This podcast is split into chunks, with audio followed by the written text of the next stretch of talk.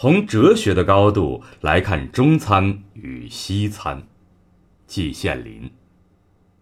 中餐与西餐是世界上的两大菜系，从表面上来看完全不同，然而实际上前者与后者的差别并不是很大。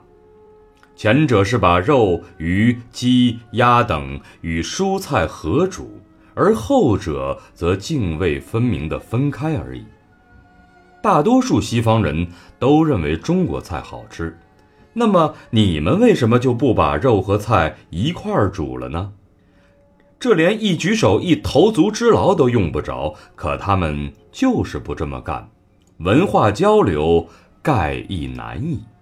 然而这中间还有更深一层的理由。到了今天，烹制西餐在西方已经机械化、数学化了。连煮一个鸡蛋都要手握钟表计算几分几秒，做菜则必须按照食谱用水若干，盐几克，油几克，其他佐料几克，仍然是按钟点计算，一丝不苟。这同西方的基本思维模式、分析的思维模式是紧密相连的。我所说的哲学的高度，指的就是这种现象。而在中国，情况则完全不同。中国菜系繁多，据说有八大菜系或者更多的菜系，每个系的基本规律是完全相同的。这就是我在上面所说的蔬菜与肉、鱼、鸡、鸭等合煮，但烹煮出来的结果则不尽相同。鲁菜以咸胜，川菜以辣胜，粤菜以生猛胜，苏沪菜以甜淡胜，如此等等，不一而足。我于此道并非是内行里手，说不出什么名堂。至于烹调的方式，则更是名目繁多，什么炒、煎、炸、蒸、煮、汆、烩等等，还有更细微幽深的。可惜我的知识和智慧有限，就只能说这么多了。我从来没见哪一个掌勺的大师傅手持钟表，眼观食谱，按照多少克添油加醋的。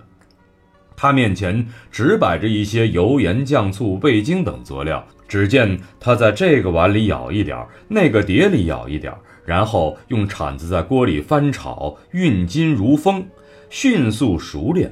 最后，在一团瞬间的火焰中，一盘佳肴就完成了。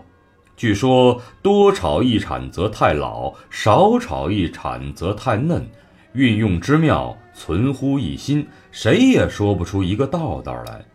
老外观之，目瞪口呆，莫名其妙。